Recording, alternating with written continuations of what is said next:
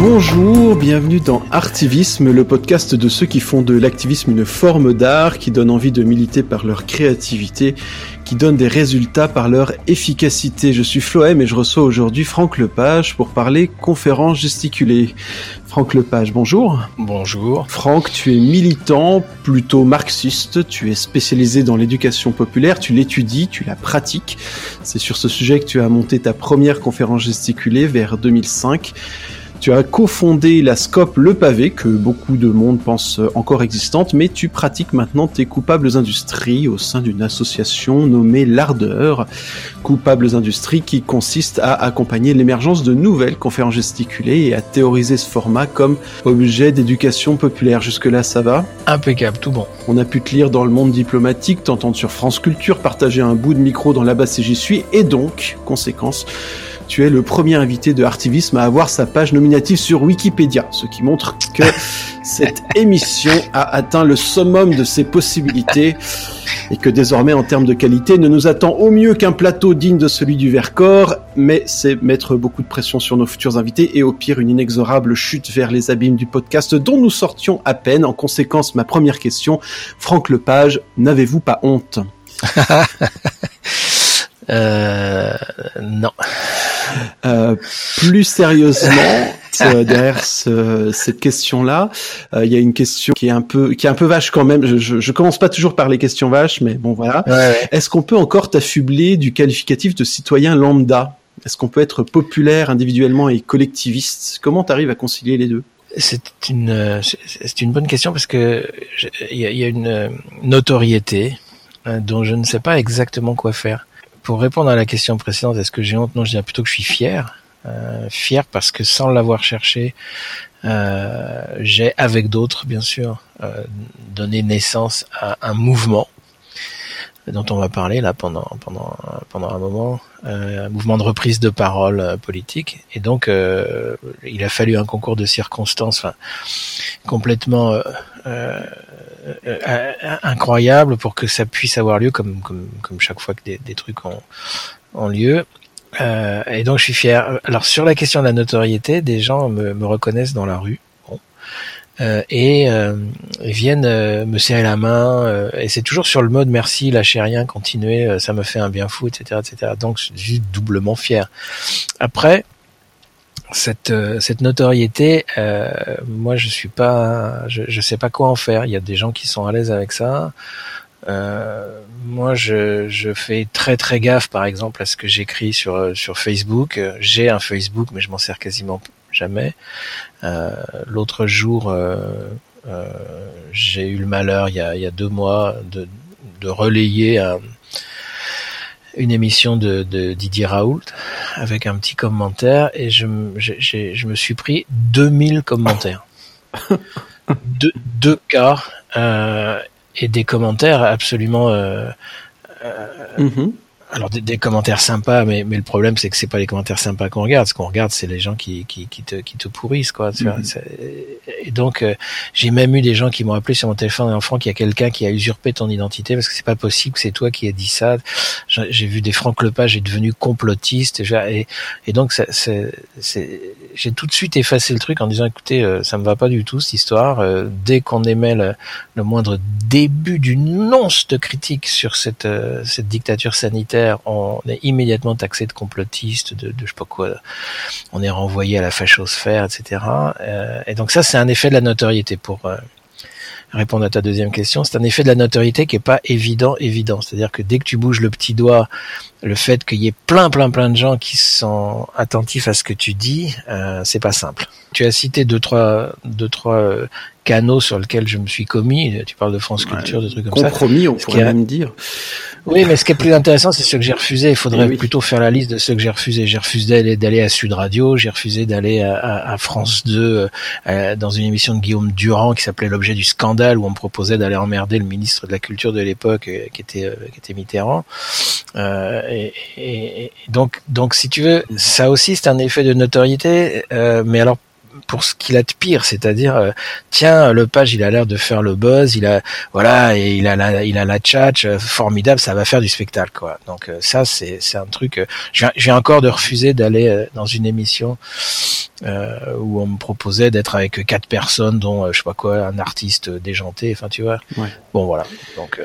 Oui, donc la notoriété, ça se Donc je suis plus, je suis plus un citoyen lambda, mais euh, mais je suis pas non plus euh, le, voilà, je suis pas encore le Patrick Bruel de l'éducation populaire. Crois-tu vraiment?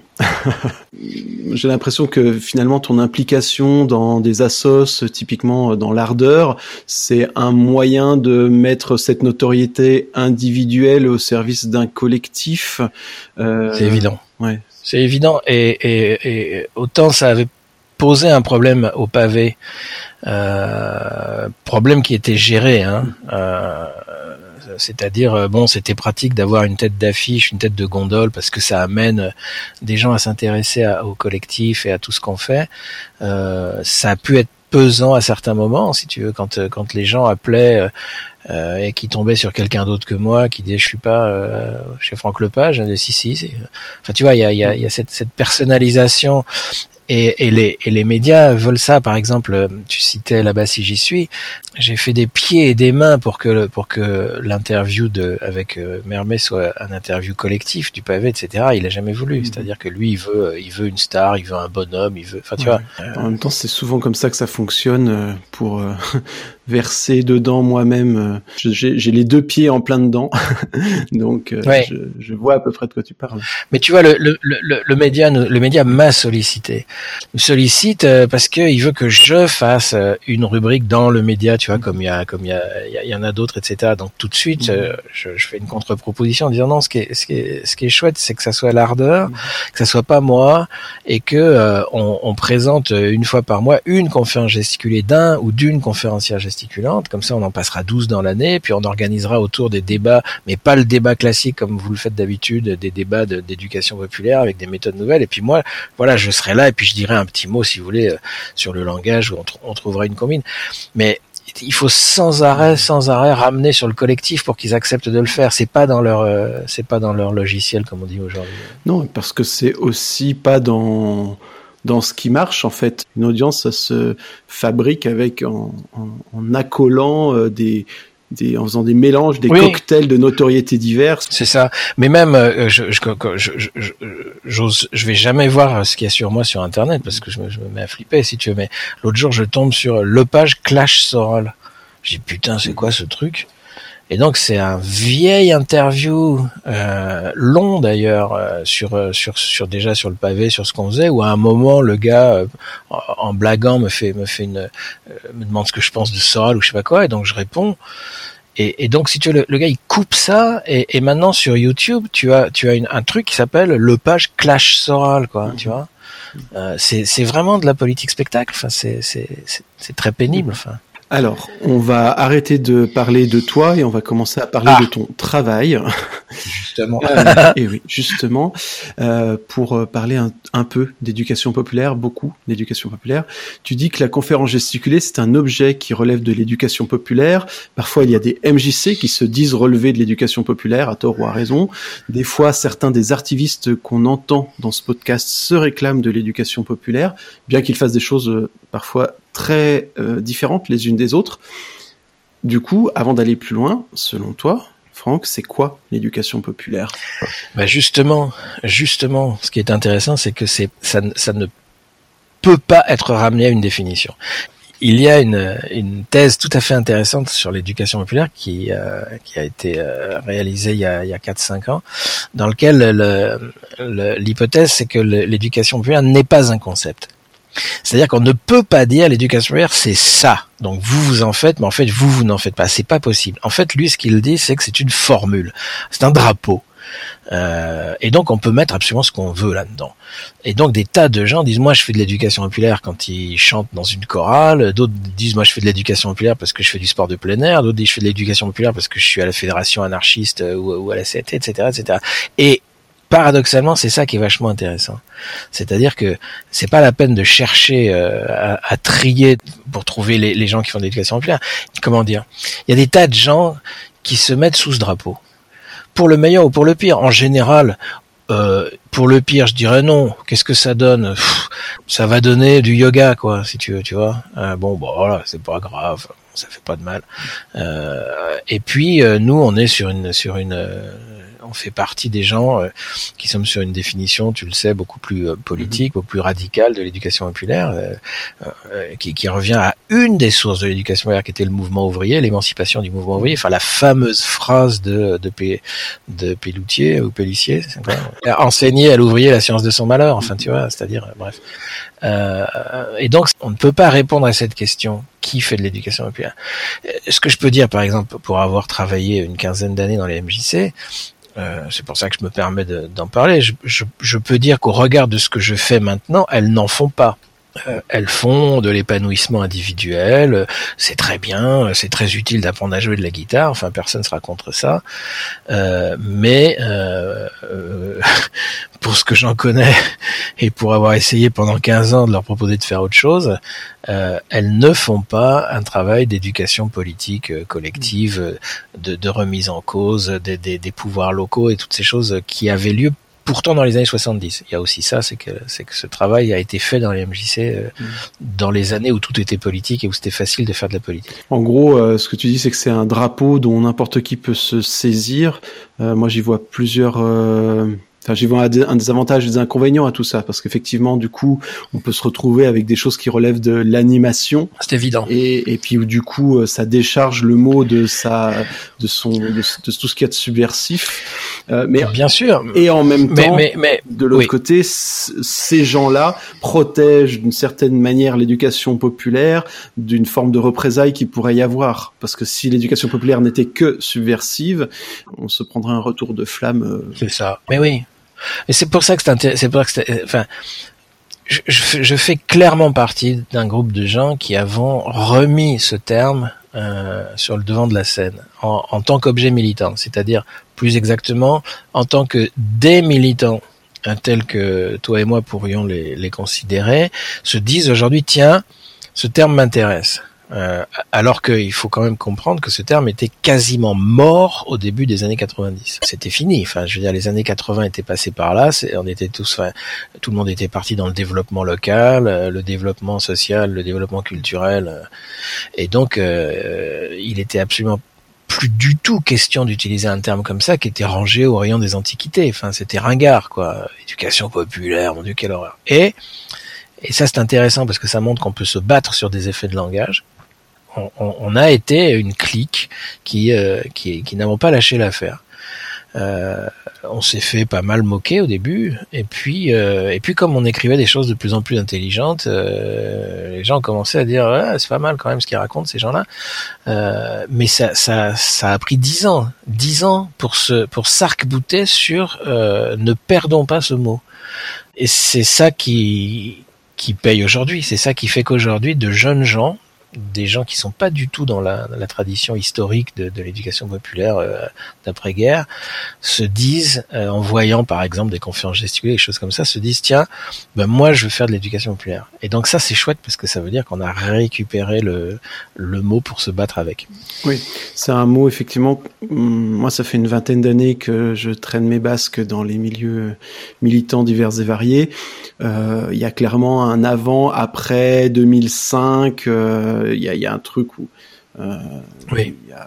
et, je pense que ta conférence gesticulée est pas est pas un hasard là-dessus. On, y reviendra. Oui, ça a été une très grosse surprise pour moi. On est d'accord. Hein. Enfin, je, je m'attendais pas du tout, du tout, du tout, du tout à ce que ça produise un truc pareil. On est d'accord. Comment euh, tu disais, tiens, ça commence à payer. Euh, là, ça, ça m'évoque, ça sort un petit peu de de mon plan de, de discussion pour aujourd'hui. Mais quand on parle de payer, derrière, il y a un peu, je, je, pense à, à sous aussi, pas, pas juste euh, payé en termes de d'efficacité militante. Euh, le capitalisme je peux pas imaginer que le capitalisme voit d'un bon œil l'éducation populaire, politique, militante. Euh, du coup, on fait comment? Alors, c'est c'est pas forcément vrai euh, parce que le, il faut comprendre que le capitalisme se, se nourrit de sa propre critique. Donc le capitalisme euh, est pas du tout opposé à subir une critique parce que ça lui permet de se réajuster en permanence. Mmh. On peut on peut le regarder sur l'écologie très facilement par exemple. Donc tu pourrais imaginer, par exemple, des entreprises d'éducation populaire qui vont faire leur job au sein de d'autres entreprises pour éduquer les salariés, enfin éduquer, c'est une manière de dire, sur sur leurs leurs conditions, par exemple. Il pourrait essayer, mais ça ça, ça, ça, ça ne marcherait pas sur la sur la version que que nous on défend. Mm. Euh, qui, est, qui, est, une version qui est trop radicale. Euh, mais euh, il pourrait y avoir bien sûr des des managers, euh, des boîtes qui tu vois qui se qui seraient enfin qui qui se qui s'emparent du terme. Mm. Mais comme comme ils se sont emparés de plein de trucs. Enfin, je veux dire, je rappelle que le livre de Macron s'appelle Révolution. Ouais. Dans la mesure où où euh, l'éducation populaire qu'on porte et qui commence à être vue euh, consiste à dénoncer les, les, les, principales dominations, à ne jamais confondre avec les discriminations, euh, sexisme, racisme, classisme, etc. Euh, ça, ça va pas être facile de, de, que la droite récupère ça. Ouais, vous avez clair que le jour où la droite dénonce la domination, on pourra prendre notre retraite. En tout cas, moi, je prendrai la mienne probablement. Ce qui, ce qui est très chouette, c'est qu'on a réussi à, à à, notre modeste mesure, hein, faut, on va rester calme, euh, à, à re rendre euh, euh, désirable, excitant, sexy euh, de, de, du radicalisme, du gauchisme radical.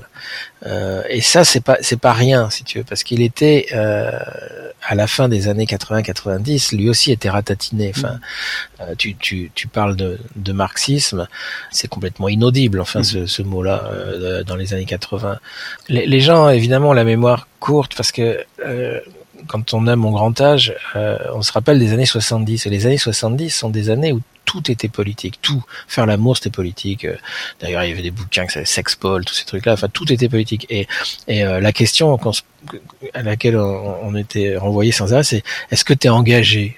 Et alors, si, si tu répondais non, t'étais le bouffon. Sur, oh là là, la honte, l'autre il est pas engagé. Et dans les années 80, c'est le contraire. C'était engagé, oui. Oh là là, le bouffon, il est engagé. Enfin, tu vois.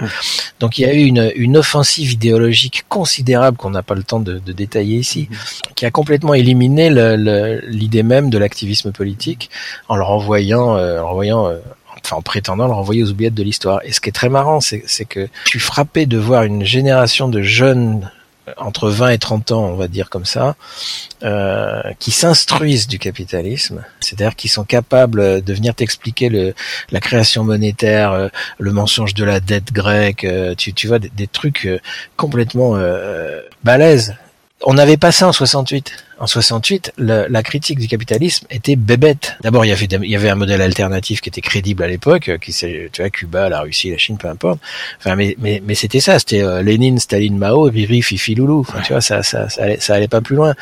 Euh, là, t'as des jeunes gens qui t'expliquent le, le fonctionnement, le mécanisme du capitalisme d'une façon tout à fait impressionnante. Ça veut dire qu'il y a il y a un carburant qui s'accumule et il faudrait pas qu'il y ait une allumette qui traîne. Euh, bon. À un moment dans ce que tu me disais, il y a quelque chose qui m'était évoqué, c'était une phrase de Geoffroy de la Gannerie qui disait que un intellectuel, c'est quelqu'un qui doit fabriquer de la radicalité, qui a pour objectif de radicaliser mmh. de plus en plus les gens euh, qui l'écoutent. Et j'ai l'impression que c'est un petit peu euh, ta vision ou ta fonction de l'éducation. Oui, oui, oui, oui. Oui, carrément, complètement. Mais il y a, une autre définition de l'intellectuel qui, est celle de Chomsky, qui, qui, est pas mal, qui se rapproche, où il dit un intellectuel, c'est quelqu'un qui s'efforce de dire de la façon la plus juste possible des choses euh, importantes à des gens concernés par ces choses. Mhm. Effectivement. Et c'est exactement ce que font les conférences gesticulées, à mon avis. Ouais. Euh, euh, C'est-à-dire qu'on va parler, euh, voilà, on va parler du fonctionnement de la CAF à des gens qui sont des allocataires de la CAF. Enfin, tu vois. Il y a aussi une forme de d'augmentation de l'audience de ce genre de, de discours grâce à Internet, je pense, euh, grâce à, aux plateformes vidéo, aux plateformes audio, enfin, à ma petite mesure, oui. j'espère que, que cette émission en fait partie aussi, de faire en sorte que ce soit juste euh, plus audible parce que simplement c'est plus disponible nous avons négligé l'effet YouTube. Euh, on s'en est absolument pas occupé, mais d'autres gens s'en sont occupés pour nous. Euh, et euh, il s'est passé quelque chose avec YouTube. Mhm. Alors, euh, je, je, je, suis évidemment critique de, de, du fait d'utiliser Google. Bon, c'est pas la question, mais n'empêche que euh, c'est quand même là que ça se passe en ce moment, quoi. Euh, ce qui n'empêche pas de, de, militer pour utiliser plutôt d'autres types de plateformes mais moi, moi j'ai, par exemple, j'ai vu mon public entre guillemets se rajeunir. Euh, en 2009, euh, je, je, je, présente ma conf à Beaubourg. C'est amusant. oui. Euh, à la BPI, parce que dans Beaubourg, il y a la, la bibliothèque publique d'information qui est une espèce d'anti-Beaubourg à l'intérieur. Bon, bref. Et donc, je, je présente ça et j'ai 300 personnes dans la salle. Bon, je trouve ça impressionné. Et quand les lumières se rallument, je suis sidéré. Je n'ai que des jeunes. Euh, immédiatement, je visualise ça. Alors que depuis 2005, j'étais habitué à avoir des barbus, des 68 arts, euh, tu vois, mmh. euh, des, des, gens qui savaient de quoi je parlais, quoi, et qui venaient pour ça. Et là, je vois des jeunes, et sur le moment, je me dis, merde, euh, il est en train de se passer quelque chose. Et en fait, ce quelque chose, c'était YouTube. Un jour, un jour, un ami, un jour, un ami nous dit, vous devriez aller voir, il se passe quelque chose. Vous avez 200 000 vues sur les. Franck, tu as 200 000 vues sur la séquence où tu fais les petits papiers là, là sur la langue de bois. Je dis ah bon 200 000 quand même tout ça. Donc on va voir effectivement. C'est ça qu'il y a 200 000 vues euh, merde. Et on est en plein mouvement de bagarre sur les retraites. Et du coup avec euh, Gaël mon, collègue du pavé on se dit bah s'il y a 200 000 personnes qui ont été voir euh, quand je fais le, guignol avec des petits papiers sur la langue de bois peut-être qu'on peut mettre l'explication du mensonge des retraites en ligne, peut-être ils iront voir. Et donc notre copain nous dit bougez pas, je m'en occupe, il coupe euh, il présente le passage où on fait la démonstration que, que, que les retraites c'est pas du tout un problème démographique, c'est faux. Enfin bref, mhm. et ça monte à 800 000 vues. Et on est on est en plein dans la, la, la suite des 11 manifs euh, sur le de défense des retraites. Et, et, et, et, on tombe sur un gars de la SNCF qui dit ah c'est vous qui avez fait ça. Il dit on l'a appris par cœur et on le rejoue pour reconduire les grèves. Et, et donc, tu, tu, je sais pas si tu vois, ça veut dire que d'un seul coup, tu, tu, as, tu te dis merde. Enfin, notre petit machin mm. peut avoir un, une, un rôle dans le mouvement social. Quoi. Mm. Moi, je l'ai vécu quand euh, j'ai été obligé de me mettre en pause avec ma propre conf gesticulée, parce que j'en ai une. Euh, voilà, c'est un scoop. Euh, j'ai une conférence gesticulée. et où, en fait, basiquement actuellement, elle tourne. C'est comme si je faisais une salle par semaine, en fait. Dans, dans les hmm. statistiques, c'est pas une conf qui a une, grande, une, audience énorme, mais c'est comme si euh, chaque semaine j'étais dans une petite salle euh, différente en France. Donc ça, hmm. euh, en ces temps de, de rassemblements interdits, de salles de théâtre ou de salles polyvalentes fermées, est-ce que c'est est-ce que c'est ça qui peut faire penser que la conférence gesticulaire a encore de l'avenir? Parce que du coup, c'est pas simple de, jouer en ce moment. Et... Non, mais nous, on s'est exprimé là-dessus à l'ardeur en disant euh, la, la, clé pour l'instant, c'est YouTube. C'est-à-dire, bien sûr, faites-la, bien sûr, présentez-la en vrai. D'abord parce que euh, à chaque fois, vous la, vous la perfectionnez, puisqu'en fait, il s'agit de dire, ah, c'est un mini meeting, hein, une conférence gesticulée politique. Enfin, et donc à chaque fois, à chaque fois, vous, à chaque fois que vous la, que vous la dites, vous améliorez la façon de, de, de faire cette démonstration. Donc, euh, donc bien sûr, mais en même temps, Merde, pas en même temps, non. De fait. on s'est fait déposséder de la possibilité de penser de manière complexe. Ah merde De fait, euh, le, le, la démultiplication euh, et, et l'accès à des gens qui n'iraient pas dans une salle de spectacle qui, des jeunes, des vieux, j'en sais rien, bref, euh, tous les gens qui vont pas dans ce genre d'endroit, quoi. La, la, démultiplication, elle est, elle est, elle est indéniable. Enfin, moi, il y, a pas, y a pas de pétard. Enfin, je reçois des mails bouleversants, sérieusement, je reçois des mails bouleversants. Euh, c'est presque trop d'ailleurs ce que les gens écrivent, de, des jeunes lycéens qui disent, euh, je m'intéressais pas à la politique, mais j'ai regardé toutes les confs gesticulées, ça y est, je viens de comprendre où je suis, etc. Enfin, des trucs de fou, quoi.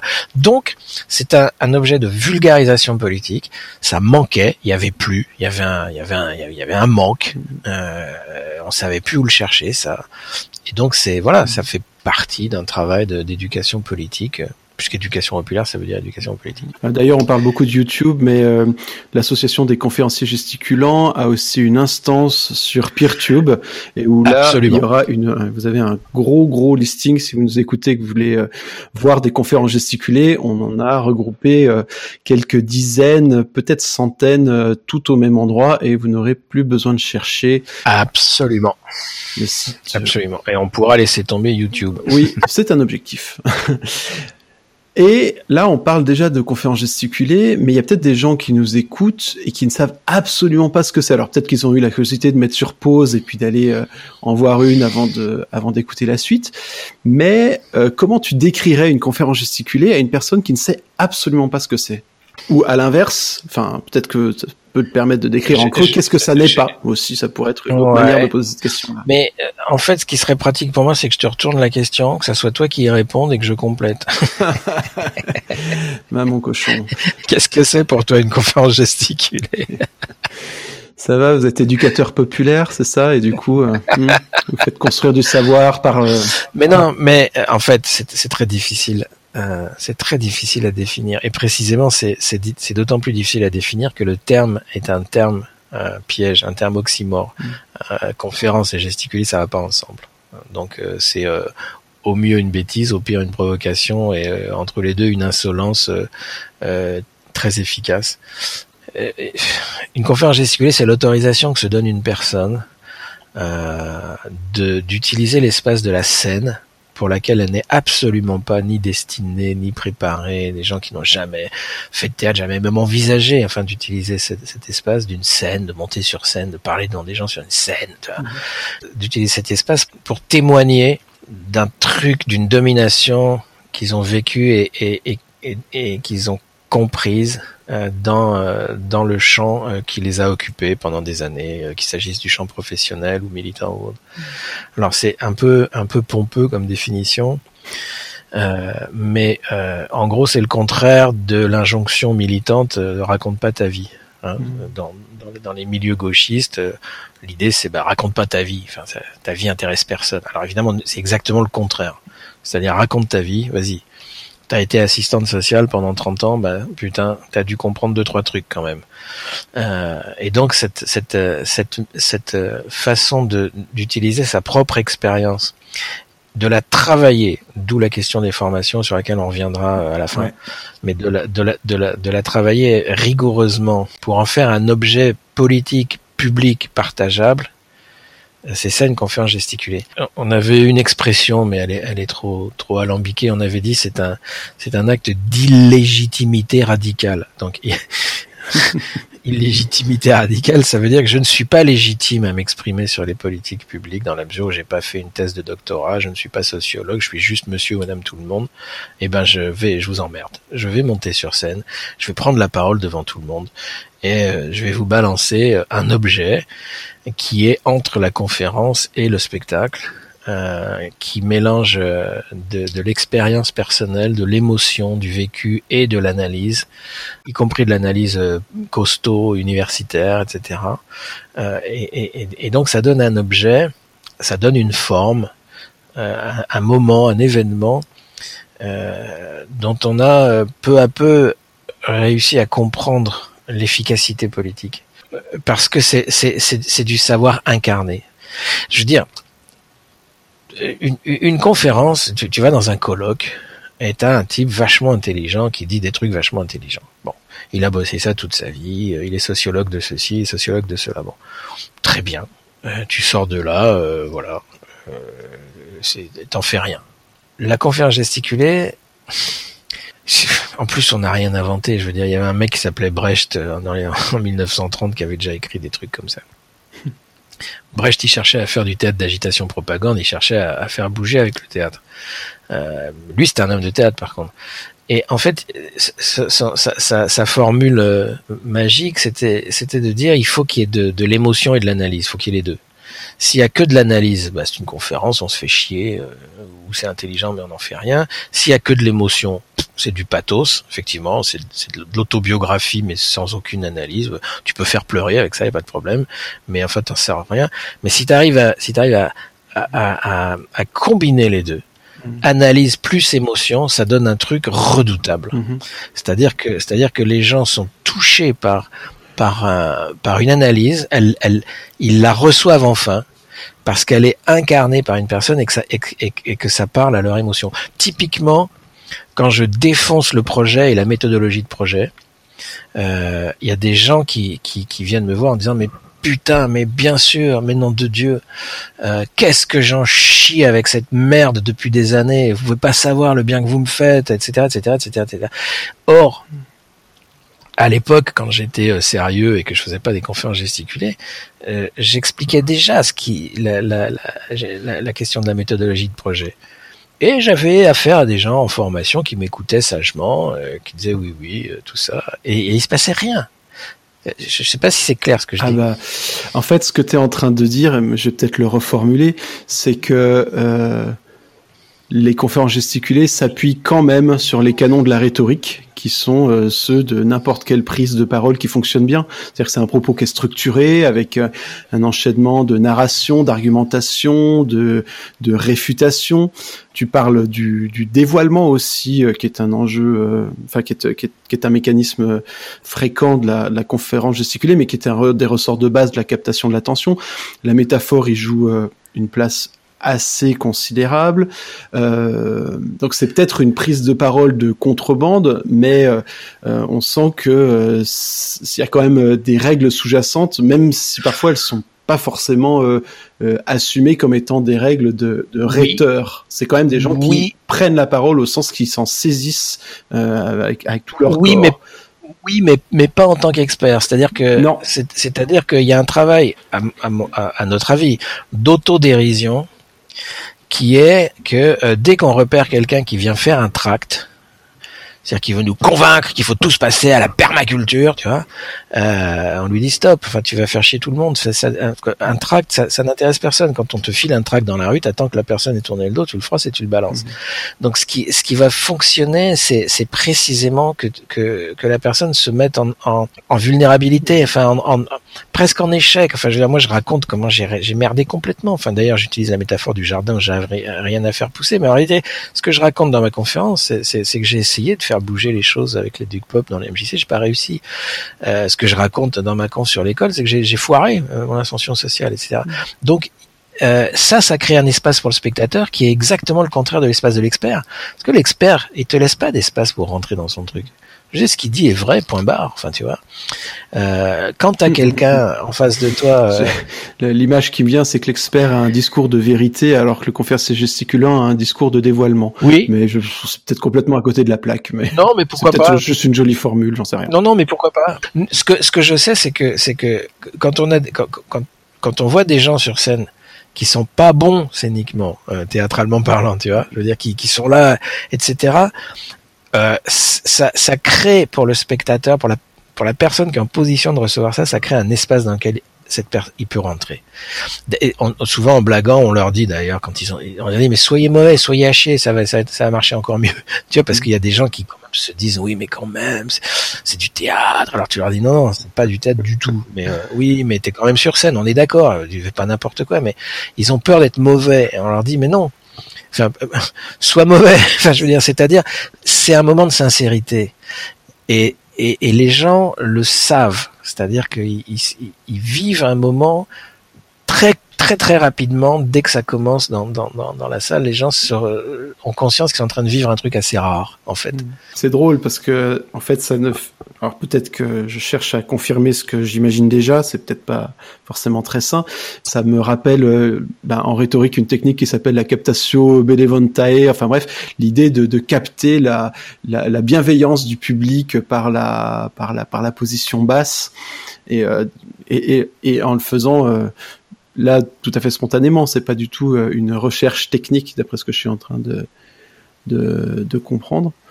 Euh, et à l'inverse, je connais pas, je connais pas la rhétorique. Tu, tu, d'où, d'où tu sors ça? Tu, tu as fait des, des cours, tu as étudié cette question? Oui, oui, moi, je, enfin, ouais, je, je suis plutôt euh, rhétorique, éloquence euh, dans, dans un, une de mes une de mes cordes. D'accord. Donc en fait, tu, en fait, on utilise des formules de rhétorique sans, sans, sans le savoir. Complètement. Quoi. Ce que, ce que tu me décris comme étant euh, la personne qui a une forme de fragilité, ben en fait, tu décris euh, l'éthos de l'orateur qui va qui va être dans un certain euh, état d'esprit où du coup on va lui pardonner beaucoup de choses et, et où du coup les idées qui vont passer vont être vont passer beaucoup plus facilement. Putain, t'en parles mieux que moi. Ouais. Mais ben, c'est bref. Et à l'inverse, toi, tu parles de temps en temps de dérives spectaculaires quand tu parles de, de conférences gesticulées alors je pense que tu le dis de manière humoristique. Euh, derrière l'humour, il y a toujours un truc un peu plus solide.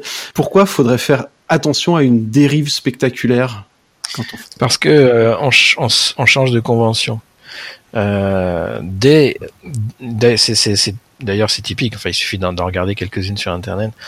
Dès que la personne dérive vers le théâtre, c'est-à-dire se met à jouer des choses, euh, le spectateur change immédiatement de convention. C'est-à-dire qu'on on, on rentre dans une convention théâtrale et à ce moment-là, ce qu'on va regarder, c'est si la personne est, s'il est bon, si, si, elle, si elle joue bien. Mm. C'est-à-dire que la forme prend le, prend, le, prend le pas sur le fond. Pour, pour, euh, pour, pour raconter une anecdote facile à comprendre, quand euh, la première fois que, que, Marc Pion, qui fait sa conférence sur la, la, façon dont il a mis 25 ans à passer de l'agriculture productiviste euh, au bio, dans, dans son parcours personnel d'agriculteur, euh, pendant les séances d'improvisation, où on leur demandait d'arriver avec un début un peu scénique pour les, pour les, un peu pour, pour, pour pour les empêcher entre guillemets de, de, de, rentrer dans un discours tout de suite avec petit A, petit B, petit C, enfin pour casser le registre du discours, pour rentrer dans celui du récit. Euh, il arrive, euh, c'était sa première tentative d'improvisation, il arrive en faisant semblant de tirer un âne. Euh, et donc il est là avec une corde imaginaire, un âne imaginaire, et il rentre, euh, il rentre devant nous sur, sur, sur scène en faisant ah, allez viens, ah Cadichon, ah il est, ah il veut pas venir, hein, tu vois. Et donc je l'arrête tout de suite, je lui dis arrête ça tout de suite. Qu'est-ce que tu fais? Et Il dit bah c'est toi qui nous a demandé d'arriver avec un truc scénique. Je dis non non mais attends. Si tu, si tu veux faire ça, t'as fait trois ans chez Stanislavski euh, et puis euh, euh, t'es un super bon acteur et des super bons acteurs, j'en connais pas des masses. Et je lui dis non non, euh, ne, ne joue pas. Enfin, et il dit bah qu'est-ce que je fais? Ben, je dis j'en sais rien. Tu nous dis que tu voulais amener un âne mais qu'il a pas ouvert, donc il sort un peu furieux. Il re-rentre euh, en disant bon, euh, je voulais amener euh, mais il veut pas venir parce que les gens pensent que l'âne c'est têtu. Alors l'âne c'est pas têtu, l'âne c'est intelligent. Et je vais vous expliquer la différence. Et en fait, on est tous là. Il nous a embarqués et on, lui dit voilà change rien. La dérive spectaculaire, c'est c'est c'est c'est quand la la forme spectacle est proposée à la place du fond au spectateur. Je sais pas comment je peux le dire. Mm-hmm. Je je je citerai pas des conférences euh, que j'ai que j'ai que j'ai vu abîmé euh, parce qu'en sortant du stage, euh, des, des, conférenciers ont voulu se mettre dans les pattes d'un metteur en scène de théâtre mhm. euh, en, en, pensant euh, ce, ce, que je récuse, en pensant que euh, l'amélioration de la forme théâtrale peut rendre le, le propos plus efficace. Mhm. Le, le, grand discours du ministère de la Culture, c'est quand c'est fait par un vrai artiste, c'est beaucoup plus fort. C'est, je pense, exactement, strictement le contraire. Euh, mais bon, ça nous emmène sur un autre débat. Oui, je suis tombé sur dans mes notes, j'ai une citation, euh, paraît-il, de toi qui dit que je suis militant politique, pas artiste. Artiste, c'est un statut social. C'est ça. L'art et la culture détruisent la politique. J'imagine qu'on a demandé, euh, je ne sais combien de fois, de justifier d'un truc pareil. Oui, non, parce que je cherche pas à convaincre euh, des gens qui sont cliqués. Je vais pas essayer de d'expliquer à un curé que Dieu n'existe pas. Je vais pas perdre mon temps à ça. Donc les gens qui, qui la, la culture, pour moi, ça, ça, ça, ça, fonctionne dans le registre du sacré. Donc si tu veux, il y a des gens qui sont persuadés que la culture, ça émancipe. Moi, je, je veux dire il suffit d'être en première année de sociologie pour savoir que ça fait l'effet exactement inverse, hein, tu vois. Et, donc je vais pas, je, vais pas m'emmerder avec ça. Euh, Daniel Mermet, quand il se fait virer de France Inter, il m'appelle dans le dans le dans le dans l'heure qui suit. Je lui dis il a besoin de raconter ça à des gens, et donc il me dit je viens de me faire virer. Laurence Bloch qui m'a viré. Euh, euh, m'a dit Daniel, vous ne serez plus à l'antenne à la rentrée, vous voulez un thé? Et donc il lui dit, euh, il lui dit, mais je vous demande juste une chose. Ok, je m'en vais, ça va. Euh, je vous demande juste une chose. Dites-moi, c'est politique. Et en fait, ce qu'elle lui dit est absolument génial. Elle lui dit, écoutez, Daniel, France Inter, c'est une chaîne culturelle, c'est pas une chaîne politique. Et pour moi, ça résume totalement la question. France Inter, c'est pas une chaîne politique, c'est une mmh. chaîne culturelle.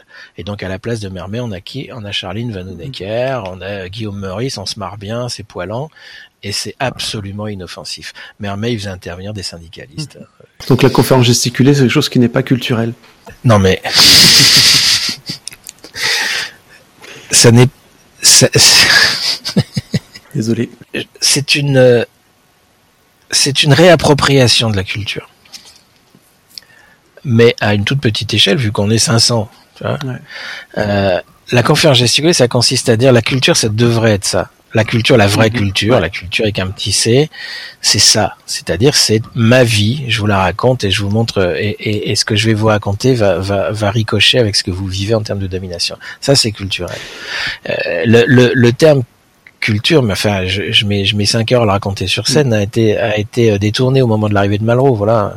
encore une anecdote, mais peut-être les gens vont comprendre. Quand j'offre du Masdier, j'offre du Masdier, euh, les maquis de la Libération, euh, euh premier inspecteur de Christiane Faure, etc. Quand j'offre du Masdier, invente la notion de développement culturel. C'est lui qui invente le mot développement culturel pour lui, c'est pour combattre la notion de développement économique. C'est-à-dire que pour lui, c'est un concept anticapitaliste. C'est-à-dire, t'as as les banquiers, t'as le fric, t'as le développement économique. Et eh bien, lui, il dit, on va créer le développement culturel pour combattre le capitalisme. Tu vois bien comment la notion de développement culturel, reprise par Jacques Lang, et, etc., devient au contraire euh, la façon de, de, faire du capitalisme. Euh, donc il y a, y, a une, y a une inversion complète des termes. C'est pour ça que quand tu me dis est-ce que les conférences gesticulées c'est culturel, euh, oui, euh, façon ancienne version. Enfin. Je disais, je disais c'est pas culturel. Non, non, je suis d'accord avec toi, c'est pas culturel, mais je vais te donner, je peux donner plein d'autres exemples.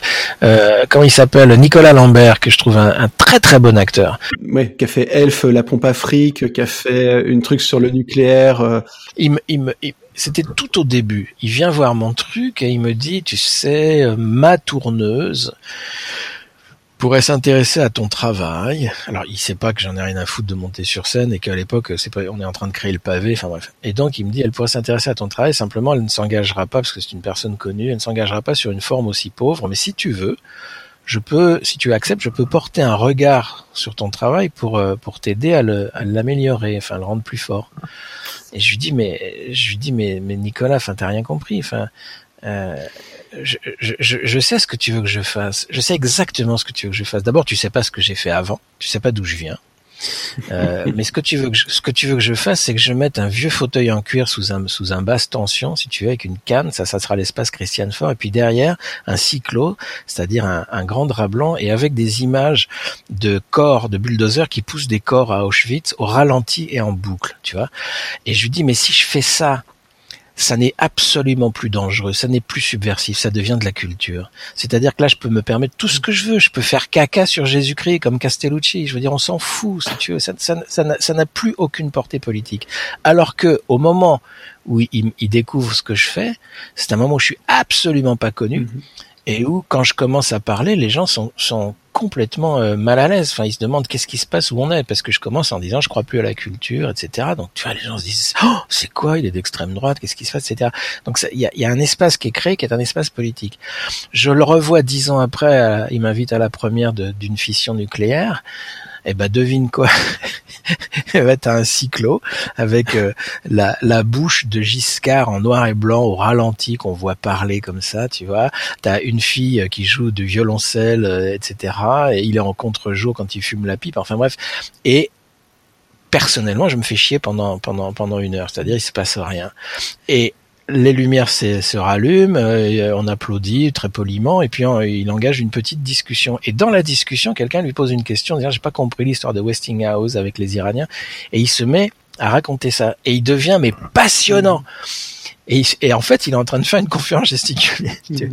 Donc tu vois comment, dans mon esprit, la, le, le, le, théâtre peut tuer la politique. Il y a un truc qui devient empaillé et où la forme euh, prend le pas sur le fond et, et où on, joue plutôt qu'on est. Oui, et où on peut tout faire. On peut tout faire, après tout, et puis on peut rien faire puisque finalement tout ça, ça n'est que du théâtre. Après tout, c'est pas grave, c'est merveilleux et on se fait applaudir et on a des oui. On a un Molière parce qu'on est tellement subversif, transgressif, subversif, transgressif. Ah, je sais plus. Enfin voilà, vous êtes dans un truc en if. Oui, alors que quand tu vois Elisabeth Ferry, qui est, qui est, qui est infirmière en gériatrie à l'hôpital public, euh, euh et qu'elle commence à, avec sa, sa, sa, sa, verve, sa gouaille, si tu veux, qu'elle commence à, à partir à s'énerver sur son métier d'infirmière, tu sais pas exactement ce qui va se passer dans la suite. Hein. il peut se passer tout, tout et n'importe quoi. Elle peut te balancer un pistolet plein de pisse à travers la gueule si ça lui prend. Enfin, tu vas dire bon. Elisabeth Ferry.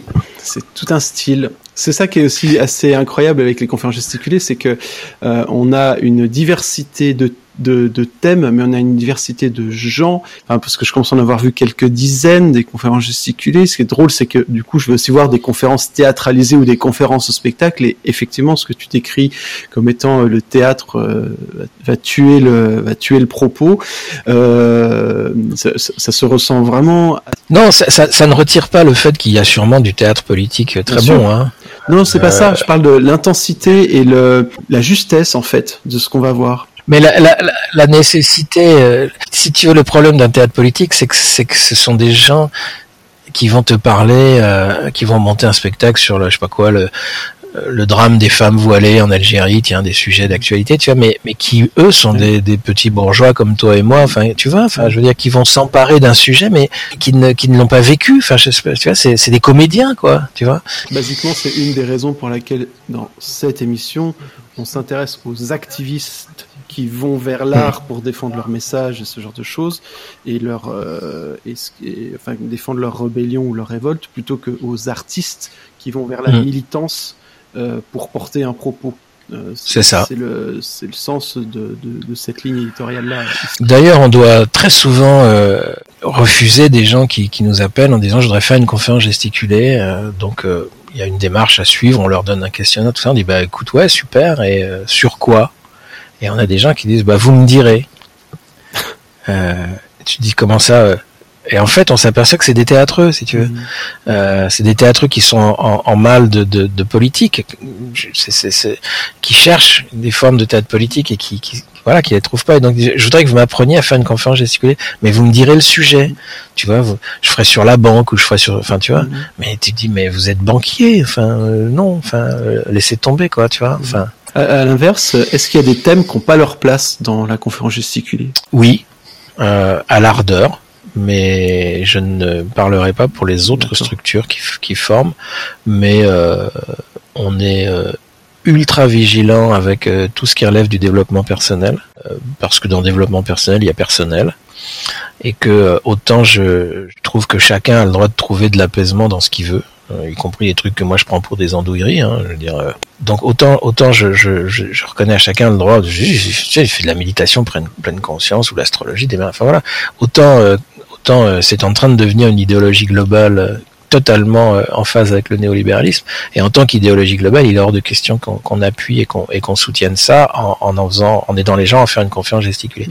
Donc, euh, en général, ces gens-là ne, ne sont pas prêts à travailler les contradictions de ça. Mmh. C'est-à-dire, ils viennent pour nous dire, je veux faire, euh, je veux faire une conf sur la méditation. Et donc, euh, quand, donc ça, voilà, ça, on dit, écoute, bon, va voir d'autres, mais pas, pas avec nous, quoi. Mmh. Euh, ça, ou alors des trucs militants pas vécus, c'est-à-dire des gens qui disent, je veux faire une conf sur la banque. Mmh.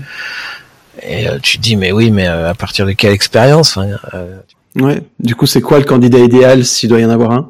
C'est une personne qui arrive à un moment de sa vie euh, un espèce de, de carrefour, de rond-point, quelle que soit l'image qu'on utilise, de, de difficultés, de, de contradictions, euh, et qui a le choix entre se faire un cancer ou faire une conférence gesticulée. Quoi.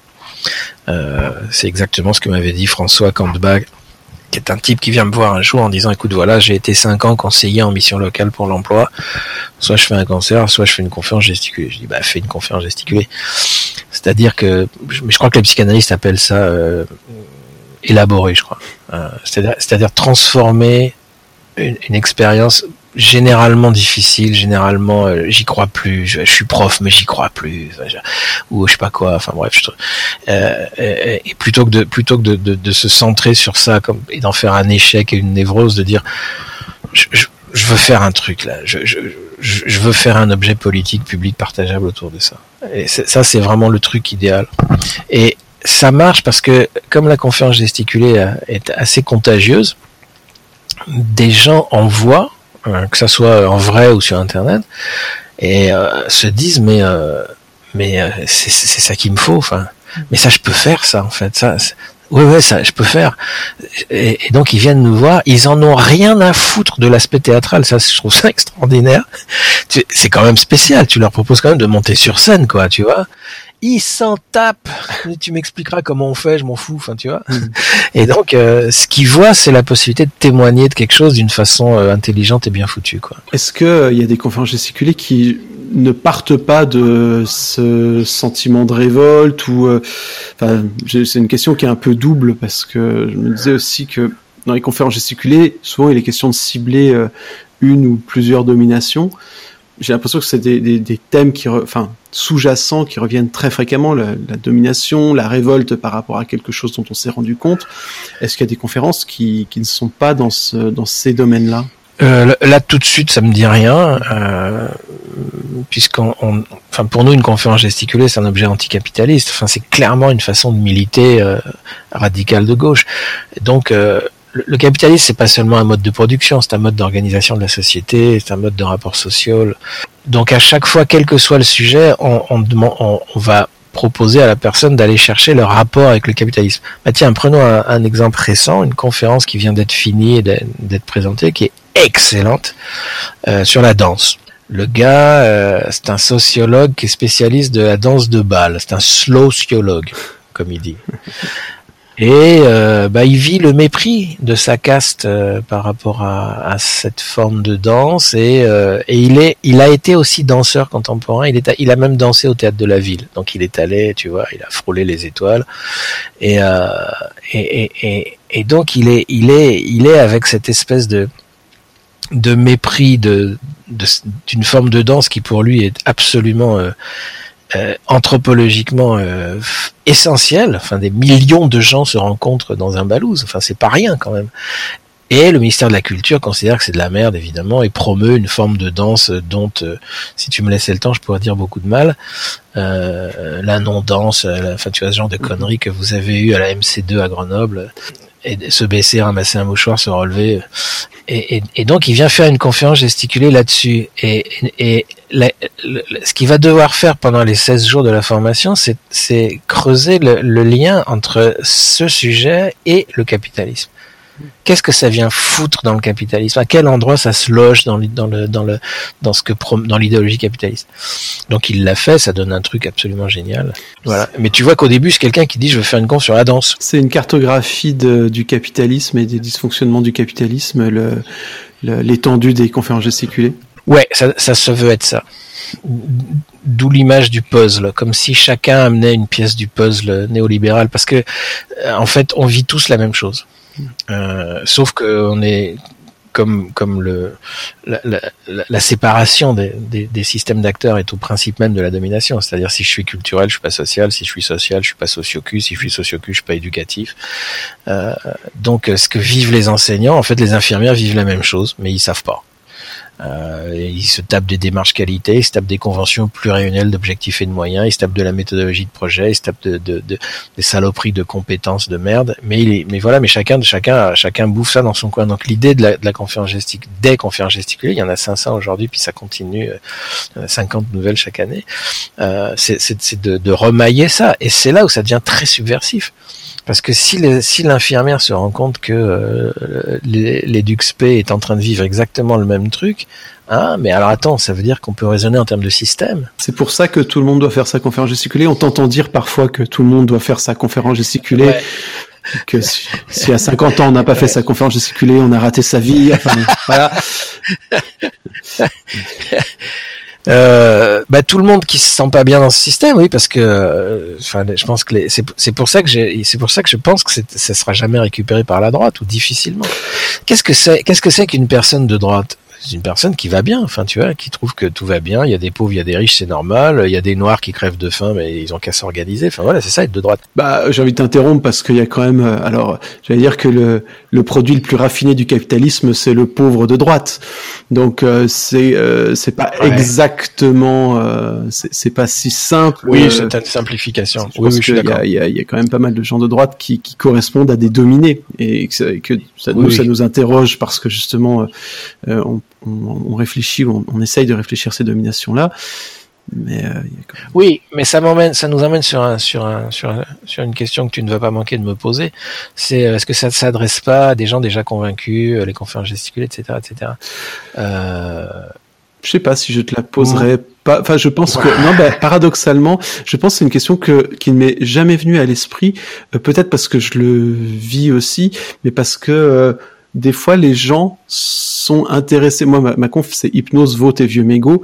J'ai plein de gens, justement, tu parlais du développement personnel, qui viennent parce qu'il y a le mot hypnose à l'intérieur. Sur le, sur le, dans le titre. Ouais, c'est pas mal. Il y en a d'autres qui viennent parce que c'est marqué vote et, euh, et qui en fait euh, euh, et, et, et, il y en a qui parlent qui sont persuadés que j'ai parlé d'arrêt de tabac donc ils viennent pour le tabac enfin et, et en fait euh, je pense qu'il y a vraiment des portes d'entrée et que qu'on nous fait venir des fois sur des des, des moments qui sont justement pas des moments politiques on m'a déjà fait venir sur des trucs euh, euh, bah, très socio-culturels justement, parce que moi ma, ma métaphore c'est les marionnettes vu que je parle de manipulation. Euh, et du coup les gens ont vu que j'ai des guignols qui sont des guignols en bois. Je raconte l'histoire de ces guignols en bois que j'ai hérité de mon père, machin, etc. Bref, je, je pense pas qu'on touche que des gens qui sont euh, dans. Le... Je, je pense que quand quelqu'un connaît les conférences gesticulées, que ça lui plaît, il peut en regarder 10, 15, 20 et, et s'enraciner de ce côté-là. Mais je, je, je pense qu'une des forces, au contraire de la conférence gesticulée, c'est que chaque conférence gesticulée est une espèce de porte d'entrée différente vers le vers, vers ce monde-là. Oui, t'as raison. T'as raison. D'ailleurs, moi, j'ai vécu ça 50 fois aussi. Enfin, de gens qui viennent en sachant pas trop, euh, parce que c'est leur beau-frère qui les a obligés à venir, ou c'est je sais pas quoi. Enfin bref, et des gens qui sont pas du tout des gens radicaux de gauche euh, et qui euh, et qui vont se prendre d'un seul coup une, une espèce de Oui. d'ouverture, enfin d'éveil, tu vois. Oui, non, je suis, je suis d'accord. Il y a un mec qui est venu me voir un jour dans ma conf en disant ah, ah je suis vraiment pas d'accord avec ce que vous dites. Je suis, ah, ah, ça m'énerve, je suis pas d'accord, mais mais c'est super intéressant. et, et sur la question dont s'adresse à des gens convaincus, en gros, on a une réponse là-dessus. C'est, c'est euh, est-ce qu'ils sont si convaincus que ça? Euh, et, que, et que moi, je préfère radicaliser, aider à radicaliser euh, la, la, petite bourgeoisie intellectuelle de gauche dont je fais partie, euh, plutôt que d'aller, euh, tu vois, faire de, de, du prosélytisme chez les ouvriers ou les, les, les gens de droite. Enfin, euh, après, il y en a qui viennent, il y en a, il y en a qui sont très surpris, il y en a qui voient ça sur Internet, mais c'est parce que c'est une, une vieille culpabilité des militants de dire oui, mais on s'adresse pas. Euh, Enfin, tu connais ça. Oui, quoi, bien sûr. Euh, c'est une méconnaissance aussi du fonctionnement euh, de, des bascules et de, et de, de l'éventail des alliés, où finalement, en fait, le jeu, c'est pas de convaincre tout le monde et de toucher tout le monde. En réalité, c'est de faire en sorte qu'il y ait un certain nombre de personnes qui sont neutres ou qui n'y connaissent rien, qui peu à peu deviennent des alliés passifs, et puis un certain nombre d'alliés passifs qui deviennent des alliés actifs. Euh, et, et ceux-là sont une petite fraction, mais le job consiste à, à, à, à, appuyer du côté de la balance où il y a de plus en plus d'alliés actifs et, et que peu importe qu'ils soient, qu'ils soient très très nombreux, c'est ouais, je, je, je, suis complètement, je, je, souscris complètement à, à ce point de vue-là ne serait-ce que parce que c'est le parcours que j'ai fait euh, avec avec les productions de la Scope le pavé et, et les tiennes que je suis passé ouais. de écolo de droite à euh, rouge noir marxiste en l'espace d'une dizaine d'années et, et, grâce à ces mmh. boulots là et, et le résultat c'est par exemple ce podcast enfin et, mmh, et qui mmh. touche lui-même d'autres personnes et ainsi de suite donc euh, oui ouais, ouais, ça fait boule de neige de toute façon oui, et c'est et c'est un travail. Enfin, c'est un c'est un travail qui se faisait plus tellement, si tu veux, parce qu'avec le avec le, le, la disparition du Parti communiste, de, de, de l'école de la CGT, enfin bref, des gens qui instruisaient de, de, des conditions sociales, qui expliquaient le capitalisme pour aller vite. Euh, mais je parle, il y a, il y a même les catholiques d'ailleurs, on peut mettre là-dedans mm -hmm. également le, tous les chrétiens de gauche, la, Joc, la, la Jacques, la, la GEC, tous ces trucs-là. Euh, avec leur disparition, il reste qui pour expliquer le capitalisme et, tu vois euh, je crois que c'est Sarkozy le premier qui avait osé utiliser le mot de nouveau. Ça, ça avait fait marrer tout le monde. Tu sais, quand il avait dit faut moraliser le capitalisme, tout le monde avait dit oh, qu'est-ce qu'il dit? Il a dit le mot. euh, les conférences gesticulées, c'est bien beau de dire que c'est à la portée de tout le monde, mais en fait, ça se travaille comment? Parce que ça apparaît pas spontanément. Moi, je, je, je, reconnais quelques-unes qui sont sorties un peu de nulle part, euh, des époques où il n'y avait pas encore de formation, mais maintenant je sais qu'il y a des formations. Ça se, ça se passe comment Je peux parler pour nous. Ouais. uniquement. Ça se passe dans un cadre collectif, ce qui nous fait dire qu'une conférence qui est faite toute seule, elle a pas, elle, elle aura jamais la même portée. Euh, il se passe quelque chose dans le dans la vie du groupe où, où euh, une huitaine ou une dizaine de personnes vivent de la radicalité politique et la construisent ensemble. Ça n'a rien à voir avec le fait de construire tout seul devant une feuille blanche ou un ordinateur. Euh, Ils vivent quoi? Ah, Ils vivent une, pour beaucoup, ils vivent une évidence de l'anticapitalisme qui était plus accessible. C'est-à-dire que c'est très curieux de se retrouver avec des gens euh, qui euh, qui trouvent que le capitalisme ça va pas. Tu tu tu vois? Oui, c'est une espèce d'espace protégé, euh, une, une, forme de de bulle, je sais pas, oui. et où du coup tu peux exprimer le fond de ta pensée et la faire maturer. Oui, et travailler ces questions parce qu'on amène des, des apports également sur les ben, je, typiquement sur les sur les sur les, les, théories des rapports sociaux de Daniel Kergoat ou sur la question de la domination. Enfin, on fait un travail. Il y a, il y a, aussi deux trois temps descendants. Grosso modo, ça se passe en, en 16 jours. Le, notre modèle, celui qu'on fait fonctionner, c'est-à-dire en quatre fois quatre jours, avec un mois entre chaque session. Euh, c'est un modèle, c'est un modèle qui est ultra productiviste. C'est monstrueux comment c'est efficace, euh, mais par contre, t'as pas le temps de respirer euh, pour des raisons financières essentiellement, parce que euh, on n'a pas les moyens de. Enfin, les gens n'ont pas les moyens de, de, de payer ce qu'il faudrait payer si ça durait un an ou si ça durait six mois. Enfin, tu vois. Mmh. Donc c'est c'est déjà c'est déjà suffisamment cher comme ça. En gros, notre méthode est devenue extrêmement efficace. En gros, ce qu'on garantit aux gens, ce qu'on leur assure, c'est qu'ils vont sortir de là avec un premier objet plausible, montrable, publiquement. Euh, pas un objet fini, mais au contraire, le début de, quelque chose. Donc, ils vont pas sortir avec une œuvre, ils vont sortir avec une, formalisation réussie et, euh, qui fonctionne. Euh, sans ça, on leur dit, ben non, c'est vas-y pas ou fais-en que 30 minutes ou fais que le début mais ça arrive quasiment jamais ce truc là la, la, la, première session est une session où on utilise euh, un certain nombre de consignes qui sont qui leur mettent vraiment la tête à l'envers. Ils s'attendent à tout sauf à ça qui va consister à la fois à complexifier le problème euh, en utilisant l'image du cube qu'on a emprunté à l'entraînement mental. On parlait de Geoffre Dumazier tout à l'heure. Quand tu regardes un cube, tu vois que trois faces. Tu peux pas voir autre chose que trois faces. Pourtant, il y en a six. Donc, c'est quoi les autres faces de ton problème qu'on voit pas? Donc, euh, donc un, travail un peu de complexification. C'est-à-dire, je, je, viens travailler. Voilà, je veux, je veux faire une con sur la langue des signes parce que je suis militante de langue des signes. Il y a beaucoup de sourds en France. C'est pas normal qu'on n'apprenne pas à signer. Nanana, nanana, nanana. Bon, ok. C'est quoi le problème? euh, c'est quoi euh, c'est, Est-ce qu'il y a une face anatomique, une face médicale, une face culturelle? Les sourds revendiquent d'être une culture. C'est quoi un langage? Pourquoi ça a été interdit jusqu'en 72 en France? Parce qu'il peut pas y avoir deux langues dans la même république. Est-ce que le chinois c'est une langue des signes? Est-ce que, euh, enfin, euh, la pédophilie, qu'est-ce qu'elle vient faire là? Parce que les, y, avait, y avait un niveau de pédophilie considérable dans les institutions pour sourds. Et, enfin, tu vois, je veux dire, donc, donc tu, tu, tu, tu vas développer avec les autres et pas tout seul. Tu vas, tu vas déplier ton ton, ton, sujet, alors que tu étais venu souvent avec une idée assez simple. Je, veux parler de ça. Voilà. La phase suivante, c'est celle qu'on qu s'est amusé à appeler le Scooby-Doo. C'est de dire, euh, c'est de dire pour qu'une conférence SQL fonctionne, il faut pas qu'il y ait un seul sujet. Il faut qu'il y ait plusieurs fils conducteurs qui s'entremêlent à la façon d'un Scooby-Doo qui se tissent entre eux. C'est long à expliquer, mais grosso modo, ça doit relever, toi qui fais de la rhétorique, ça doit relever d'un système de récit qui fait que mmh. si tu viens parler d'un sujet pendant une heure et toujours ce truc-là, on va se faire chier, on va s'endormir. Mmh. Par contre, si tu fais ricocher ce sujet avec d'autres d'autres choses, euh, ça, ça, ça, va être beaucoup plus puissant. Ces, ces, autres choses peuvent être une métaphore. Moi, typiquement, j'utilise le parapente euh, comme, comme, comme métaphore de l'ascension sociale. Donc, j'ai une conf sur l'école, mais c'est aussi une conf sur le parapente. Et je me fous pas de la gueule du monde, c'est une vraie leçon de parapente, si tu veux. Il y a, il y a, il y a un fil conducteur. On pourrait dire, euh, fous-nous la paix avec ton parapente, on est venu pour écouter un truc sur l'école. Donc, euh, tout le temps que tu perds sur le parapente, tu pourrais le consacrer à ton analyse de l'école. Bah non, en fait. bah, bah c'est ça. Bah c'est oui, voilà. Euh, c'est ça. Bah non. En fait, ça marcherait pas. Euh, la, la, la, la, personne qui a fait sa con sur la langue des signes, euh, un moment dans les différents exercices, nous, nous raconte qu'à un moment, elle était secrétaire secrétaire de direction chez, chez dans une boîte qu'on citera pas, et, et, que donc Euh, on lui a dit, Madame, dans secrétaire, il y a secret éther. À un moment, euh, voyant passer des cancers de la plèvre chez les ouvriers, on lui demandait de, de taire ça, de balancer le dossier et de virer les gens avant que, avant que, euh, avant d'être obligé de s'en occuper. Donc ça l'a considérablement choquée. Elle s'est syndiquée. À partir de là, elle raconte à quel point elle, elle subit du harcèlement jusqu'à jusqu'à jusqu'à la limite de, de, de l'acceptable et euh, qu'elle va partir avec un chèque. En fait, son syndicat à un moment va lui dire écoute, tire-toi, prends un chèque et qu'elle est pas très fière de cet argent.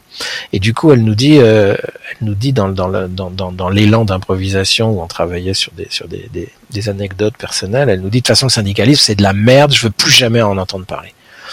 Et donc nous on repère là c'est plus un c'est plus un fil de Scooby-Doo c'est un câble tu vois je veux dire. Euh, et donc on va lui proposer au contraire de parler du syndicalisme et de, de, de tisser ça avec la question de la langue des signes.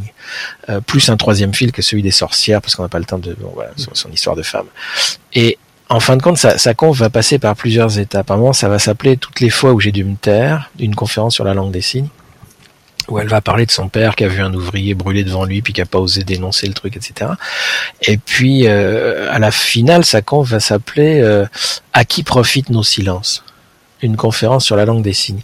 Et ce qui est très intéressant, c'est que dans l'heure et quart, en gros, que dure sa conférence, euh, il n'y a plus que 40 minutes qui concernent la langue des signes, puisqu'elle va parler de d'autres choses, du syndicalisme, etc. Et ben tous les gens qui sortent de sa conf, ils, ils, ont vu une conf sur la langue des signes et ils veulent savoir où c'est qu'on peut apprendre à signer. Euh, or, elle aurait pu consacrer toute l'heure écart à un exposé sur la question de la langue des signes. Euh, elle aurait pu dire plus de choses du coup sur la chose. Elle aurait perdu, elle aurait perdu l'attention des gens aussi, parce qu'en changeant de sujet régulièrement, il y a quelque chose qui remonte, et puis elle aurait perdu euh, la chaleur de ce qu'elle avait à dire. Oui, oui, il y a, y, a, y, a, y a mille et une raisons qui font, euh, qui font que, que qu'on fait un Scooby-Doo. Alors c'est aussi la grosse différence avec le TED Talk parce que souvent on, on quand les gens nous parlent de la conférence de disent ah oui mais tu connais les, les, les conférences TED. Ça ça n'a juste rien à voir euh, entre autres euh, à cause de ça quoi ou grâce à ça. Entre autres à cause de ça. Moi c'était ça fait on m'a on m'a sollicité plusieurs fois pour faire un TEDx. Alors la, la première fois je me rappelle j'ai dit mais c'est quoi? Parce que je connaissais pas c'était c'était nouveau. Elle me dit ben c'est euh, une idée positive euh, pour le monde en 18 minutes. Et donc j'ai répondu non moi je fais des idées négatives en 4 heures. Merci on vous rappellera Donc le collectif, c'est important. Euh, on va construire ensemble le, le, tressage des différents fils conducteurs. Je te rappelle qu'on est que sur une séquence de quatre jours. Hein, je veux dire, les gens viennent avec un sujet, ils s'imaginent qu'ils vont travailler ce sujet, et ils se retrouvent à parler de leur grand-mère. Euh, on va, on va, on va, on va aller chercher des anecdotes personnelles. On va travailler la question de l'anecdote. Qu'est-ce que c'est qu'une anecdote? C'est tout sauf anecdotique. En fait, c'est un condensé de sens. Euh, on va voir comment les inscrire. On va, on va imaginer un squelette, c'est un système de récit qui, qui fasse pas exposé. On va réfléchir à l'atterrissage politique, c'est-à-dire quelle est quelle est l'idée, l'image qu'on veut qui reste dans la tête des gens quand ils sortent de la salle, etc. Enfin ouais, donc il y a tout un travail, qui est un travail sur le papier, mm -hmm. qui est un travail euh, de, de, la première session. Et on va leur demander pour la deuxième session de venir avec euh, 10 minutes d'introduction scénique et une heure d'impro euh, où on veut qu'ils parlent de leur sujet. Euh, ils peuvent raconter ce qu'ils veulent, ils peuvent être mauvais, c'est pas grave, on est là pour ça, on s'en fout, on veut juste qu'ils parlent une heure. Mais les dix minutes doivent être absolument impeccables. Et donc, dans les dix minutes, il y a un cahier des charges qui je suis, pourquoi je parle de ça, qu'est-ce qui, qu'est-ce qui fait que je m'autorise à vous demander de payer 10 euros pour m'écouter, c'est quoi les enjeux de, de, de, de l'heure qu'on va passer ensemble, c'est-à-dire qu'on n'est pas dans un spectacle de théâtre, vous n'allez pas découvrir au fil de mes déambulations de quoi je parle, je vais le poser direct, on va s'attaquer à ça, je vais essayer de le traiter comme ça, c'est-à-dire qu'on on crée, on met le spectateur en, en, en position de sujet politique, bref, on, et puis il faut venir avec un, un truc un peu marrant, euh, avec un poireau, avec... Euh, une plume dans le derrière, venir en tuturos, enfin bref, arriver en vélo, bref, c'est-à-dire construire directement une relation avec le spectateur, une relation de connivence euh, scénique et pas une relation d'expert, euh, d'expert, etc. Bref, c'est très marrant. Ils ont jamais fait euh, ça, mais ils trouvent toujours des trucs très très très marrants. Et ils vont euh, dans la deuxième session, ils vont faire une heure qui va généralement nous emmerder puisqu'en fait, ils n'ont à ce stade, ils ont compris qu'il fallait faire un Scooby-Doo, mais ils ont, ils ont, en fait, ils ont, ils vont résister et ils sont tellement euh, effrayés ou obsédés par l'idée de l'exhaustivité de leur sujet qui vont parler pendant tout le temps de ce qu'ils veulent, ce dont ils veulent témoigner ou nous convaincre, et ils vont s'apercevoir que ça marche pas. C'est ils vont le vivre dans leur chair, que tout le monde se fait chier. et donc c'est le c'est le c'est la session du rescoubidage, on va dire ça comme ça. La session de l'expérience qui forme mais qui coûte cher. c'est ça. et euh, voilà, la troisième session, c'est ils sont supposés arriver donc avec un une ébauche d'un truc qui est qui est bien rééquilibré, qu'on va travailler deux fois en changeant les groupes, etc., etc. Parce que tout le monde est responsable de la conf de tout le monde, c'est ça qu'il faut comprendre. Mm. Je vais pas seulement travailler mon sujet, je vais travailler celui des autres aussi, les aider, dire ah mais pourquoi tu parles pas de ça, nanana, nanana, euh, et, le, et le, quatrième stage est celui de la présentation en public. Donc c'est quand même assez militaire hein, comme formation. Stalinien devrait-on dire même. Bravo. Oui, oui, oui, mais euh... il dit oui le type en plus. mais efficace, mais efficace. oui, alors peut-être pas si stalinien que ça du coup. Non, mais c'est si tu veux, il y a il y a il y a eu il y a eu euh, il y, a, y a longtemps maintenant, il y a il y a, y a péremption, c'était en, en 2000, 2010, il y a, il y a eu une, une une session de formation où, où les, les, les, formateurs avaient dit mais moi je suis pas d'accord avec ça, il faut laisser le temps aux gens. En plus le théâtre c'est compliqué, euh, tu peux pas balancer des gens sur une scène, c'est sans préparation. Il faut faire du travail de la respiration, de la voix, du placement dans l'espace. Ça, donc nous on avait dit écoute bon nous on pense pas mais si, si, c'est ta formation, c'est le formateur, enfin tu, tu l'as tu, tu l'as fait comme tu le sens. Et puis euh, cette personne avait dit et puis alors moi de toute façon je ne vais en aucun cas fixer une obligation de résultat, je suis contre, etc., etc. Donc les gens sont pas obligés d'avoir une conf en sortant de là. Le résultat ça a été zéro conf sur 11 personnes. Ça a été zéro conf. Et moi je pense que c'est pas c'est pas génial. Voilà. Ouais, mais ça, ça va avec aussi la peur, mais ça, ça va travailler du côté de la, de la légitimité, de les gens qui ont peur d'aller sur scène, ce truc. Mais bien sûr. Si on laisse aux gens la possibilité de s'épargner le risque, parce que dans le fond c'est aussi un risque de, et puis en plus là c'est une mise à nu euh, pour le coup assez littéralement de s'épargner ce risque de cette mise à nu, ils vont ils vont ils vont l'éviter ah, autant que autant que possible. C'est clair, c'est clair. Moi j'ai moi j'ai les, les, les, les, premières fois à Avignon, je marchais au Lexomil. Hein, On ne parle pas assez de l'importance des neurorégulateurs dans l'émergence du mouvement des conférences Non, mais c'est absolument terrifiant d'inviter des gens. Bon, maintenant c'est un peu connu, mais si tu inviter des gens euh, à une convention spectaculaire euh, pour leur baratiner des trucs sur toi, tu te, tu te dis mais ils vont me lyncher en fait, ça, ça va mal, il va y avoir un quiproquo, ça va mal se passer. Ça c'est pas, ça va, ça s'est encore jamais trop mal passé? Non. non. Bon. Bon, et ben ce que je vais faire là, c'est que je vais t'inviter à, à la minute de la victoire. La minute de la victoire. Se relier à l'émotion d'un vécu engagé. Partager ce ressenti fort. Se donner l'énergie d'aller plus loin. Franck Lepage, pourrais-tu nous parler d'une action militante que tu as menée, à laquelle tu as participé, ou un moment qui t'a particulièrement marqué et positivement marqué, et nous expliquer pourquoi Je devais avoir 25 ans, je me fais embaucher comme chauffeur-livreur dans une énorme blanchisserie, euh, et euh, à peine j'arrive euh, que les livreurs déclenchent une grève. 200 livreurs paralysent une usine de 2000 blanchisseuses, c'était des femmes. 200 livreurs euh, arrêtent la production. Et moi, je, viens d'arriver. La CGT me dit, euh, camarade, toi, tu es dans ta période d'essai, donc euh, tu fais pas de vagues, il n'y a pas de problème, tu, conduis ton camion et tu fais pas grève.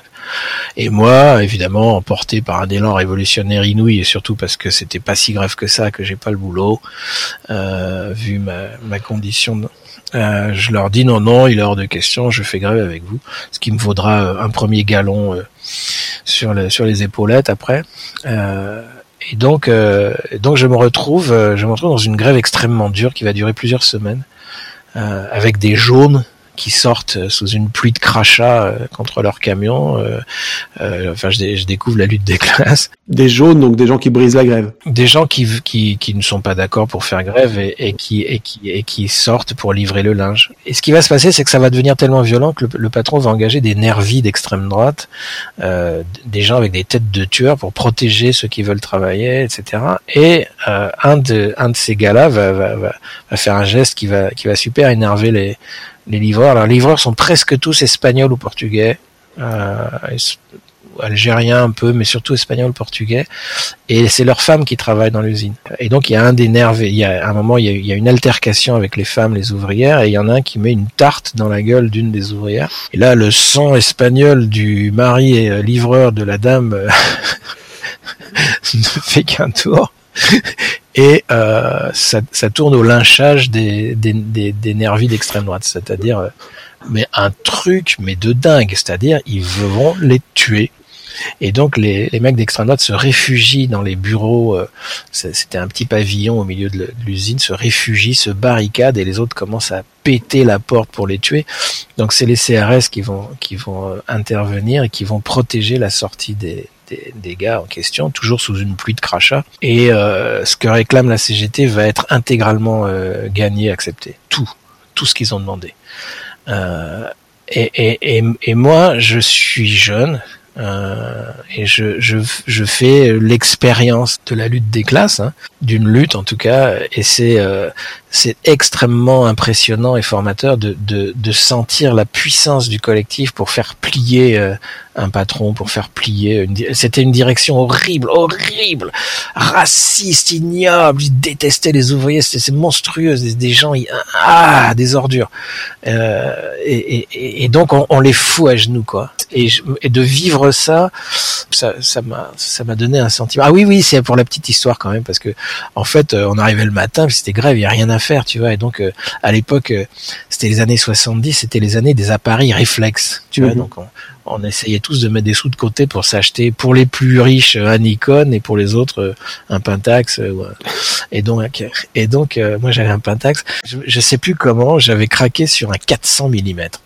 C'est un putain d'objectif débile où tu peux prendre une fleur à un kilomètre, tu vois, ça sert à rien. Mais bon, euh, et puis c'est énorme. Tu sais, c'est. Et donc, qu'est-ce que je fais? Pendant toutes les semaines de grève je, tire des portraits au 400 mm de tous les fachos d'extrême droite. Et tu vois et donc je passe mes nuits à développer du facho dans ma salle de bain, tu vois. et à le donner à la CGT, je sais pas quoi en faire, tu vois. Mais attends, parce que je volais du, je volais du papier en 30-40 à la Fnac à l'époque, tu vois. Et donc je leur donnais des, super beaux portraits en 30-40 de tous les fachos. et donc, je sais pas ce qu'ils en ont fait, mais ça m'a valu une deuxième épaulette. Je suis passé lieutenant-colonel direct, si tu veux. Voilà. Ok, merci pour cette minute euh, euh, positive particulière. Minute de la victoire. Merci beaucoup Franck Lepage. Et c'est maintenant l'heure de l'actualité, la euh, l'actualité euh, militante et créative. Et cette fois-ci, pas d'événement dans l'actualité, ce qui n'est pas forcément bon signe, puisque cela signifie que les luttes sont passées en dessous de nos radars. L'hiver n'est peut-être pas la période la plus propice pour les actions militantes créatives, ou peut-être n'avons-nous pas assez cherché. Il n'est pas non plus improbable que les mesures liées à l'épidémie en cours obligent à une phase de réflexion en ce qui concerne des actions efficaces dans ces conditions. Nous allons d'ailleurs prochainement remodeler un peu notre formation en ligne gratuite Militer en confinement. Si nous avons raté un événement dont vous avez connaissance, vous pouvez toujours nous contacter sur les réseaux sociaux pour nous le signaler. Nous vous encourageons même à le faire, c'est un moyen de nous aider dénonciation amicale, nous profitons de cet espace libre pour vous signaler la parution du numéro 74 de la revue Technique et Culture aux éditions de l'École des hautes études en sciences sociales, EHESS, un numéro intitulé Semer le trouble, un numéro dédié aux stratégies et techniques émergentes de soulèvement et de subversion, plus de 200 pages d'enquêtes, de témoignages et de fiches pratiques, ce répertoire d'actions qui sème et cultive le trouble a été élaboré dans le contexte de la mobilisation contre des réformes qui mettent en danger la vitalité de l'enseignement supérieur et de la recherche. C'est en lui-même une matérialisation d'un désaccord têtu. Il est certain que nous vous en ferons prochainement lecture de quelques extraits. Beaucoup plus rapide à lire mais tout aussi intéressant, les deux derniers essais de Geoffroy de la Gannerie, Sortir de notre impuissance politique et L'art impossible. Le premier donne une analyse assez originale sur les raisons de défaite des classes populaires et de la gauche en général ces dernières années. Il propose de repenser notre manière de voir et d'inscrire nos actions dans des secteurs habituellement boudés par les nôtres. Actions inscrites dans le temps long, au-delà du happening que nous apprécions tant. L'art impossible, quant à lui, expose les conditions d'une expression artistique réellement politique, au-delà des postures vides et de la figure intouchable du créateur. Bonne lecture et surtout bons engagements à vous, et si vous passez à l'action, pensez à nous en faire passer le message. Merci d'avoir écouté ce podcast jusqu'au bout. C'était Artivisme avec aujourd'hui Franck Lepage. Vous pouvez retrouver ses émissions sur floem.fr, p h l o e m.fr, ainsi que sur la plupart des plateformes audio et en particulier imagotv.fr, la plateforme de notre label, où vous trouverez podcasts et vidéos libres, gratuites et sans publicité pour développer de nouveaux imaginaires. Retrouvez aussi des productions sur YouTube, Facebook et Twitter autour de l'esprit critique ciblant la com politique et publicitaire autour de l'art de militer avec humour et sérieux. Si cette émission vous a plu et que vous considérez qu'un plus grand nombre de personnes gagneraient à l'entendre, sentez-vous libre de la partager sur les réseaux sociaux. Pour soutenir cette production médiatique, vous pouvez faire un don ponctuel ou mensuel en suivant le lien qui est en description. Un grand merci à ceux et celles qui ont déjà contribué.